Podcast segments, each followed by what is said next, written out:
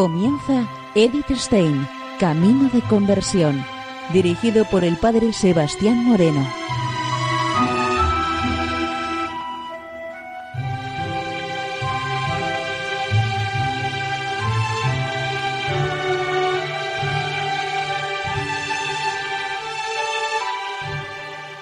Muy buenos días, Nord de Dios. Seguimos conociendo a Edith Stein, Camino de Conversión. En esta emisión de hoy vamos a continuar con el escrito que dejábamos la semana pasada, Vocación del hombre y de la mujer. Nos dice Edith Stein, a esta corrupción de la relación entre hombre y mujer está estrechamente unida la corrupción de la relación con los hijos. La propagación de la vida fue confiada al principio a los dos del mismo modo. Los dos dadas sus diversas capacidades, están íntimamente orientados a completarse mutuamente. ¿Cuánto más necesitan de esta integración en relación con los hijos?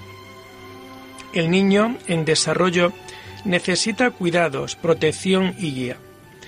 El estrecho ligamen corporal que tiene el niño con la madre y sus particulares capacidades hacen capaz a la madre para la comprensión al servicio de la vida del otro. Y su intención profunda del desarrollo armonioso nos dicen claramente que ella tiene un puesto fundamental en la educación.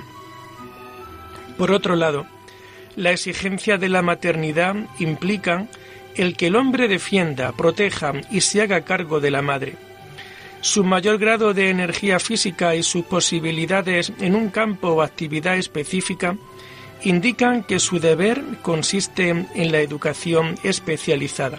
Su dominio sobre lo creado le impone la obligación de cuidar de las pequeñas criaturas. Conviene subrayar además que no sólo el hombre y la mujer han sido creados para completarse recíprocamente, sino también las generaciones que siguen.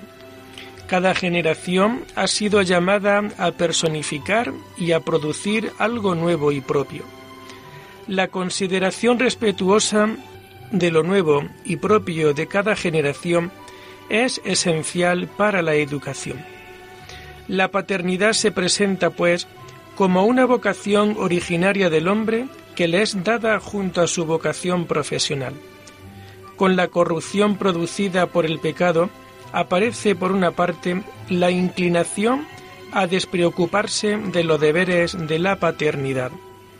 En las formas más bajas, abusando de las facultades generativas, reduciéndolas a una simple satisfacción sexual, sin pensar en los hijos. En la forma más alta de la preocupación material, sin preocuparse para nada de la formación o educación. Por otro lado, existe el peligro de un ejercicio brutal de la paternidad que reduce la preocupación maternal a una simple cura corporal y la priva de sus deberes más nobles. También las nuevas generaciones son sometidas a la voluntad personal. Todos los defectos de la naturaleza del hombre que no le permiten cumplir con su vocación fundamental tienen su origen en la deformación de su relación con Dios.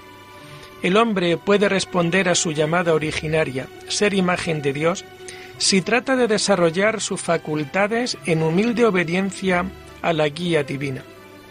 Conocer según las formas y límites establecidos por Dios.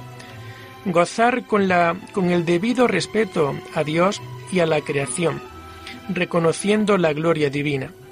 Trabajar por perfeccionar lo creado tal como Dios lo ofrece a la libre iniciativa del hombre.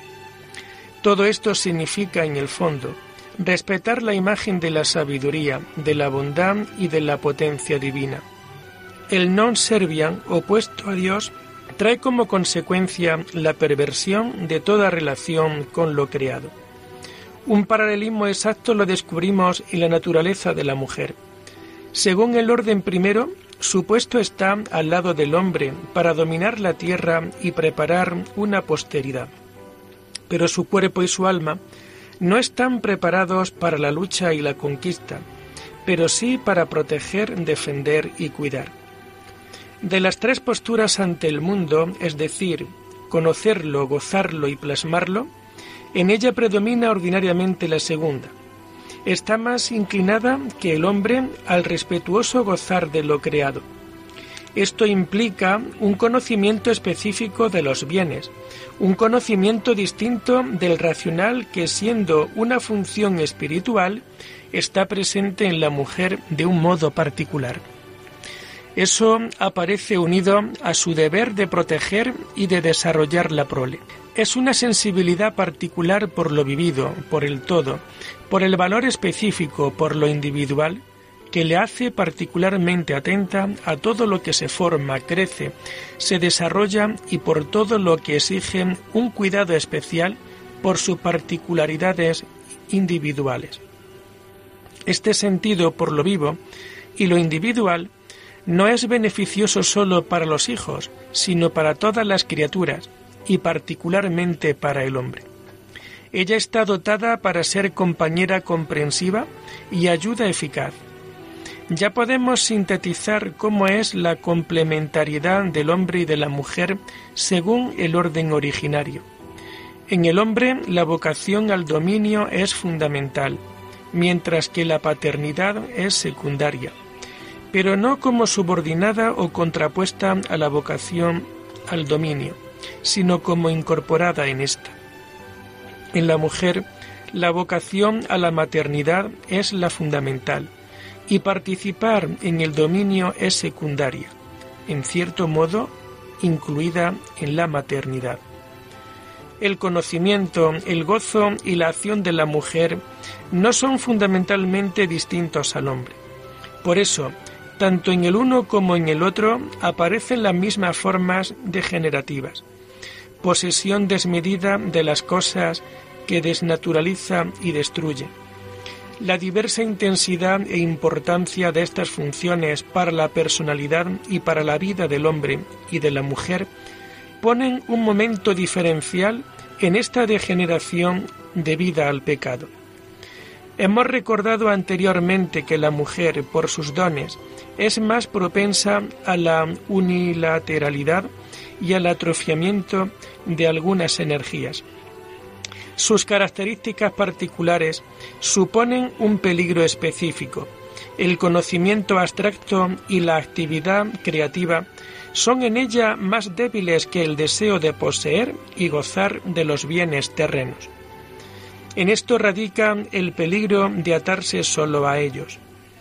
La alegría se degenera y ella se dedica a recoger y conservar con ansia y avaricia objetos inútiles y se sumerge en una vida instintiva falta de todo tipo de espiritualidad y de actividad.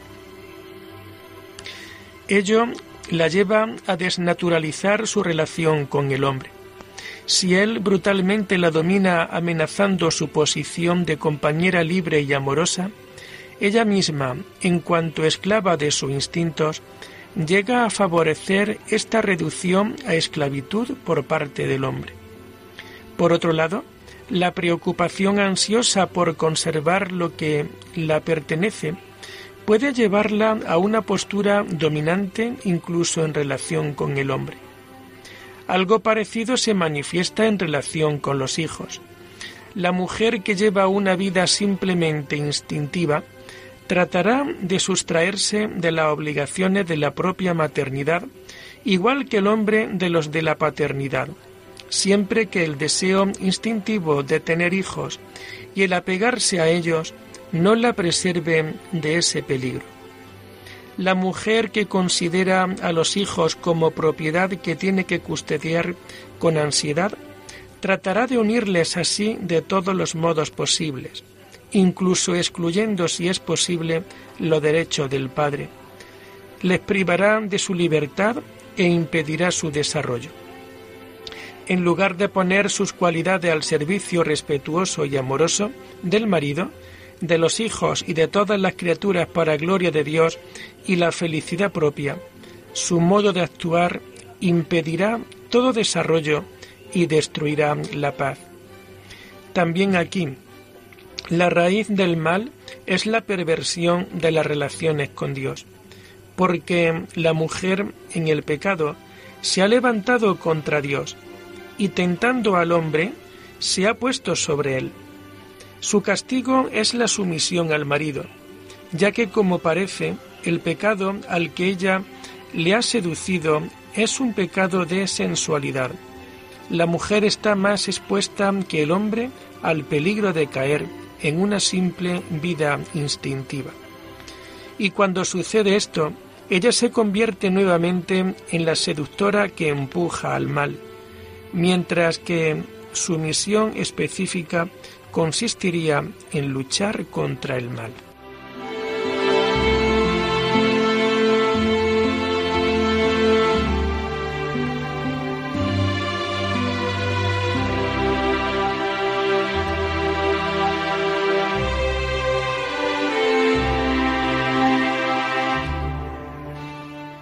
Hemos acentuado también el camino por el cual hay que buscar la restauración de la naturaleza y por tanto la vocación originaria del hombre y de la mujer. Se puede alcanzar sólo a través de una auténtica relación filial con Dios. Es la obra de redención de Cristo, si colaboramos con ella, la que nos hace nuevamente hijos de Dios. Los israelitas de la antigua alianza hicieron su parte esperando al Mesías, observando fielmente la ley. Para las mujeres, esto significaba el permanecer humildemente bajo sus maridos, conservar atentamente la pureza, dominar los sentidos tal como exigía el hombre, deseo de descendencia para poder ver en ella la salvación, la preocupación por educar a los hijos en el temor de Dios, para el hombre significaba la observancia de las oraciones y sacrificios prescritos, el cumplimiento de los preceptos morales y sociales, la preocupación paternal por la mujer y los hijos y el respeto de la mujer como madre de sus hijos. En la nueva alianza, el hombre participa en la obra de la redención a través de una fuerte relación con Cristo. Por medio de la fe, que lo une a Él, camino de salvación, a la verdad por Él revelada, a los medios de santificación que Él ofrece, por medio de la esperanza que le hace esperar con firme confianza la vida prometida por Él, por medio del amor por el cual busca todo modo posible de unirse con Él. Se esfuerza para conocerlo mejor, meditando su vida y reflexionando en sus palabras obtiene la unión más íntima con Él en la Eucaristía y participa en la continuación mística de su vida, viviendo el año litúrgico, la liturgia de la Iglesia. En este camino de salvación no hay distinción entre sexos. De aquí nace la santidad para el uno y para la otra, también la santidad de su relación recíproca. La redención no ha llevado a la naturaleza corrompida a su estado original de golpe. Cristo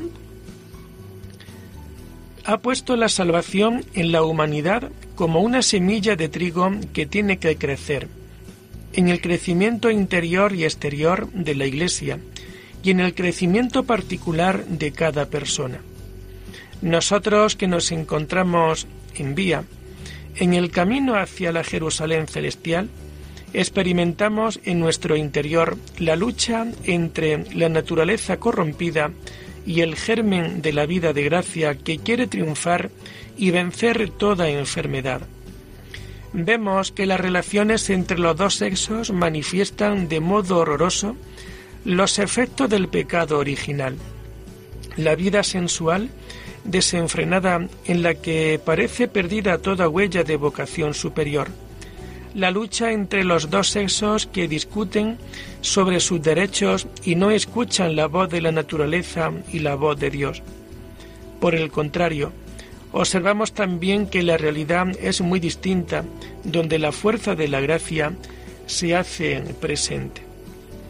En el matrimonio cristiano, el hombre ve que su función propia como cabeza de la pequeña comunidad familiar consiste en preocuparse plenamente por la salud de este organismo, no sólo usando todas sus fuerzas para alcanzar el sustentamiento material y el progreso exterior, sino poniendo todo su empeño para que todos los miembros desarrollen lo mejor posible las capacidades que la naturaleza y la gracia le permiten. Ello significa, en ocasiones, dirigir activamente, otras veces vigilancia respetuosa. También estímulo o lucha. Cuando en la mujer y en los hijos las cualidades se desenvuelven con intensidad y con frescura, él tiene que proteger este desarrollo según su capacidad. Si se encuentra frente a individuos sin talento y débiles, tiene que saber notar la falta de valentía y de coraje y de confianza que hace sufrir a los suyos, y debe tratar de hacer aparecer las fuerzas escondidas. Es su función precisa la de estimular en la mujer la actividad intelectual.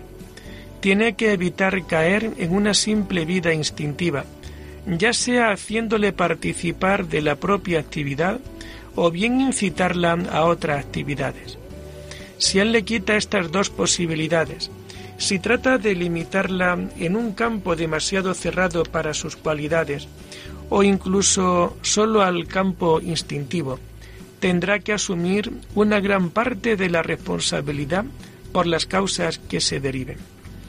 Atrofiamiento de las potencias superiores, deformaciones insanas, apegamiento morboso al marido y a los hijos que le suponen un peso, vida sin sentido si tuviese que quedarse sola. Lo mismo vale en relación con los hijos. Un deber paterno urgente es, además, el preocuparse por el orden y la armonía de la vida familiar. Por eso es necesario que cada miembro sea conducido no sólo a cultivar sus dones individuales y la propia personalidad, sino también en la medida que a cada uno se lo consienta el puesto que ocupa en la familia, a ocuparse de los demás y a saber renunciar para cumplir con sus deberes. Y por último, no se debe descuidar la vida sobrenatural por el bien y el orden natural, tanto del individuo como de toda la casa. El hombre que en la propia comunidad quiere ser imagen de Cristo cabeza de la Iglesia, tiene que comprender que su objetivo más excelso consiste en procurar que todos los miembros progresen en el seguimiento de Cristo y que cultiven atentamente la semilla de la gracia puesta en ellos. Esto lo conseguirá en la medida en que su relación personal con Cristo sea más estrecha.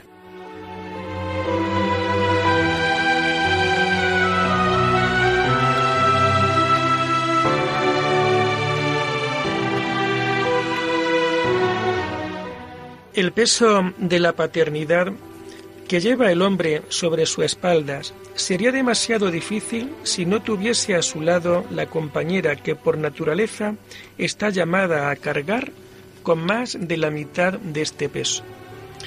En ella está vivo el deseo de desarrollar la propia personalidad sin obstáculos, pero también se siente impulsada a ayudar en el desarrollo pleno de los hombres que están a su lado. Por eso el marido encuentra en ella la mejor consejera para su conducta y la de los hijos, y muy a menudo sus trabajos consiguen su mejor cumplimiento siguiendo cuanto ella le aconseja. A esta cura femenina por el desarrollo de los hombres de su entorno, le es esencial la cura por el orden y la belleza de toda la casa, en la que se crea la atmósfera necesaria para todo desarrollo personal. Con el anuncio misterioso de la lucha épica entre la mujer y la serpiente, y con su cumplimiento por la victoria que la reina de toda mujer ha conseguido para toda la humanidad, está unida la particular sensibilidad que la mujer tiene para el bien moral y la repugnancia ante aquello que es mezquino y vulgar. Esto es para la mujer un arma defensiva contra el peligro de ser tentada y arrastrada por la vida instintiva. También de ello depende interiormente su prestar atención a lo divino, a la unión personal con el Señor, a dejarse llevar e inundar de su amor. De aquí que en toda familia ordenada correctamente, la misión de la educación y formación moral y religiosa se deja principalmente en manos de la mujer. Si su vida está fuertemente anclada en Jesús, ella estará totalmente segura contra el peligro de perder el sentido de la medida de su amor generoso por los hombres cercanos y de darse en modo malsano, dejándose caer del lugar donde tendría que estar para poder ser defensa y seguridad para los otros. Una cierta medida natural contra esta peligrosa inclinación a abandonarse demasiado en la vida de otro y perderse, se encuentra en tener un trabajo preciso y objetivo. Esto solo podría llevarla a la infidelidad en relación a su vocación femenina. Solo quien se abandona totalmente en las manos del Señor puede confiar que pasará seguro entre Escila y Cardevis. Lo que se le ha confiado no se pierde, sino que será custodiado, explicado, acrecentado y desarrollado en su justa medida. Las últimas consideraciones nos llevan al problema de la profesión extradoméstica y de la relación entre hombre y mujer en la vida profesional. La época histórica en la que con clara división le correspondía a la mujer la tarea doméstica y al hombre la lucha por la vida, puede considerarse actualmente concluida a causa de los cambios experimentados en la sociedad en los últimos años y decenios. El cómo de este desarrollo no resulta difícil de comprenderlo actualmente. El triunfo de las ciencias naturales y de la técnica, el uso progresivo de las máquinas en el trabajo humano, han traído consigo una gran descarga de los trabajos femeninos y el deseo de hacer uso de la energía restantes en otras ocupaciones. En el pasado, muchas de estas energías quedaban inutilizadas o gastadas en sutilezas, en detrimento de toda la humanidad. Los esfuerzos por conseguir el cambio más que necesario han producido su efecto, si bien con graves crisis en su desarrollo. Crisis causadas en parte por la pasión, tanto de las pioneras del movimiento femenino como de sus oponentes, en parte por la inercia de la mesa amorfa que se estanca en el uso antiguo sin examinar objetivamente la realidad. Incluso la misma revolución ha traído consigo un cambio imprevisto en este campo y el retroceso económico ha llevado a ganar seguidoras entre aquellas que estaban lejos de cualquier preparación profesional. Por eso, el estado de las cosas en que nos encontramos hoy no es el resultado de un desarrollo normal. De ahí que no es el más favorable para una reflexión profunda.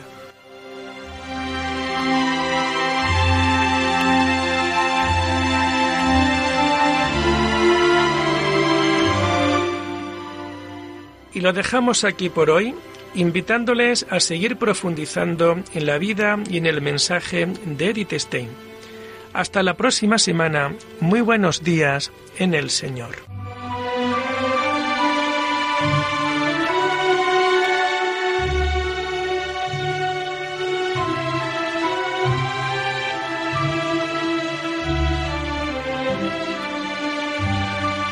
Han escuchado Edith Stein, Camino de Conversión con el padre Sebastián Moreno.